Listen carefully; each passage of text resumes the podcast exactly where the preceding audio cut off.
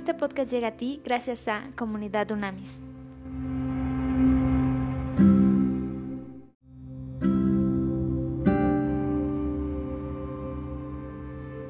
Trascendente día, comunidad Unamis. Vamos a seguir con nuestro estudio ahora de la primera carta del apóstol Juan y ayer hicimos la introducción. Hoy justamente vamos a estudiar el capítulo número uno que se intitula La palabra de vida.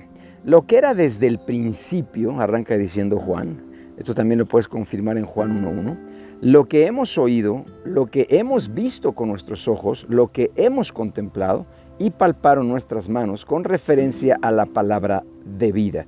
Aquí está clarísimo que es un testimonio de primera mano, es un testimonio personal lo que está escrito aquí, ¿ok?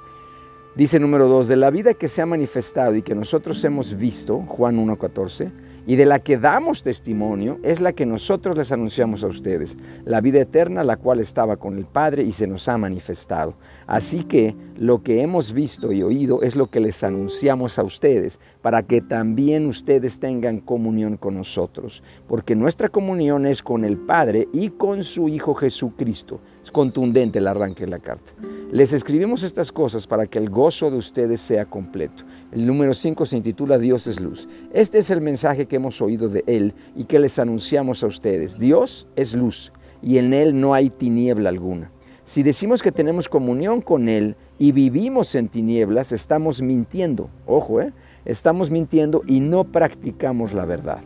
Pero si vivimos en la luz, así como Él está en la luz, tenemos comunión unos con otros, esto es otro condicionante, y la sangre de Jesús, su Hijo, nos limpia de todo pecado.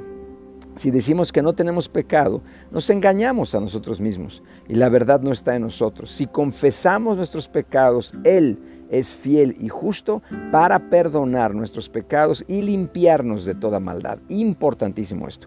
Si decimos que no hemos pecado, lo hacemos a Él mentiroso y su palabra no está en nosotros, ¿ok? A ver, entonces, muy, muy interesante. Vamos rápidamente a hacer referencia. Es un capítulo cortito, hecho una carta cortita, pero con mucha revelación, ¿ok? A ver, entonces vamos a ver. Eh, arranca claramente en el 1.2, habla claramente cómo el eterno Hijo de Dios es Jesús, ¿ok? Ahora, Jesús existió antes de su manifestación en la historia, evidentemente. Sin embargo, cuando vino a la tierra, asumió una real humanidad. Eso es lo que confirma esta carta, hecho que verificaron aquellos que lo conocieron en la carne. Y recuerda que aquí está clarísimo haciendo gala de un testimonio. O sea, está diciendo, yo esto, a mí no me lo contaron, ni lo leí, ni, ni, de repente se me ocurrió. Yo lo viví. O sea, soy testigo de que es real el Señor. Ok, entonces es muy importante cómo hablan el 6 y 7, que nuestro caminar en la luz es una prueba claramente de la comunión con Dios. ¿Ok? Entonces esto es importantísimo porque en el momento que tú y yo tenemos comunión con Dios, la sangre, la sangre de Jesucristo nos va limpiando y nos limpia definitivamente de cualquier pecado. ¿ok?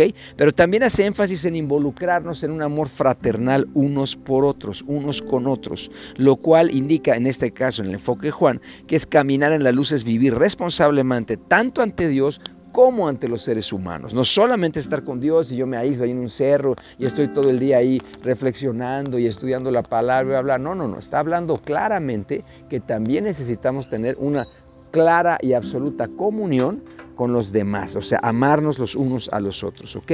Y en el 8 es contundente cuando dice, nadie que camine en la luz revelada por Dios puede dejar de reconocer su condición pecadora. Ahorita vamos a profundizar más sobre esto, pero es muy importante, ¿ok? Porque aquí había orgullo, o sea, acuérdate que veíamos ayer, o sea, esta rama de los gnósticos decían que no había bronca, que como el espíritu y el cuerpo eran cosas completamente diferentes, el cuerpo era malo, el espíritu bueno, que no importaba pecar, que no había ningún problema de equivocarnos, fallar, tener una vida, una, una, una vida con con, cero ética, con, con, moral quebrantada. Y entonces aquí eh, eh, Juan dice, no, no, no hay que tener cuidado. En el 7 habla de sangre. Sangre es aimá, ¿ok? Designa la sangre animal y humana, aunque en el texto del Nuevo Testamento esto se la usa particularmente para referirse a la sangre expiatoria de Cristo. La sangre de Cristo es sacrificial, es el agente para la limpieza y el perdón y la redención. Porque acuérdate que antes el sumo sacerdote lo que hacía era matar animales, ¿ok? Luego en el 9.10 es bien claro y, duro cuando dice perseverar en el falso orgullo que niega que somos pecadores, obviamente equivale no solamente a engañarse a sí mismo, sino a acusar a Dios de mentiroso, ya que su palabra declara universalidad del pecado. Sin embargo, ojo que aquí está la clave, confesar nuestros pecados es un prerequisito para recibir la remisión del perdón. Esto es importantísimo, o sea, esa es la clave. obviamente vamos a pecar, eso es un hecho.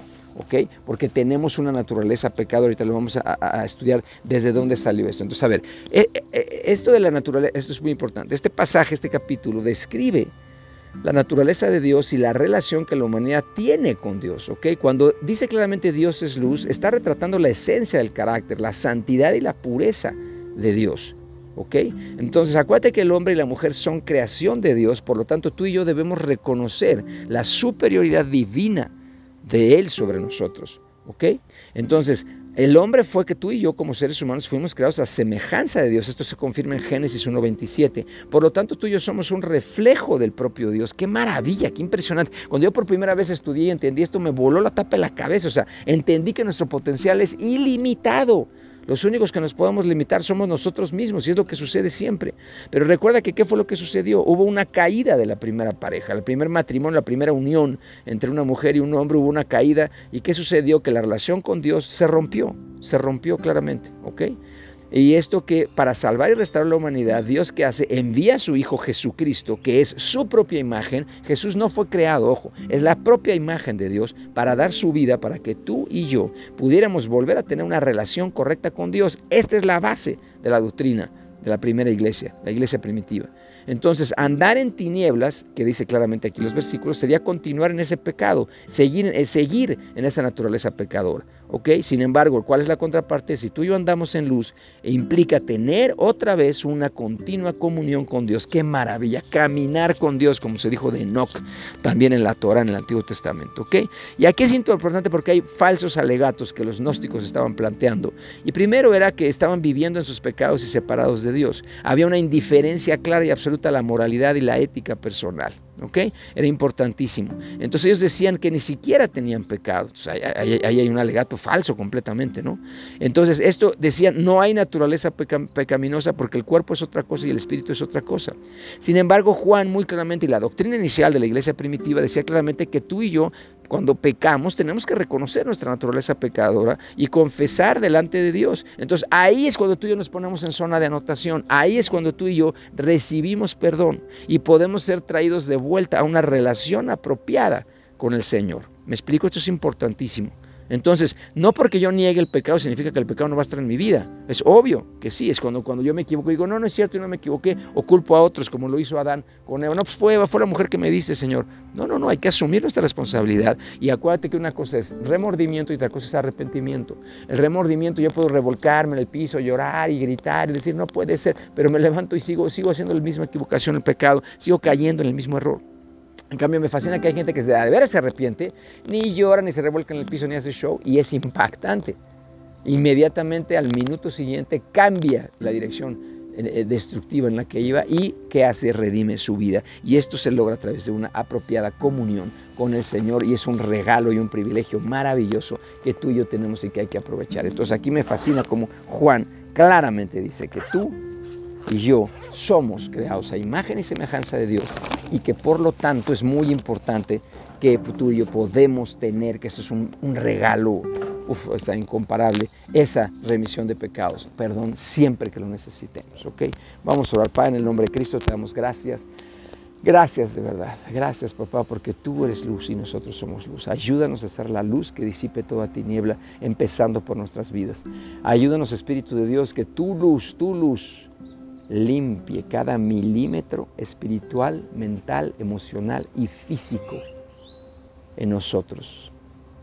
Gracias, gracias Cristo por ese sacrificio, gracias por ese inmenso regalo y privilegio de poder accesar una vez más a tener una comunión contigo, Dios.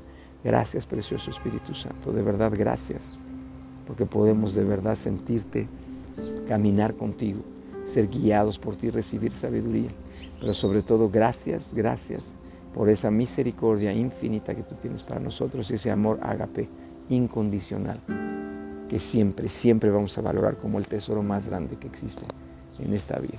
En tu nombre, Cristo, te pedimos esto sabiendo que hecho está. Amén.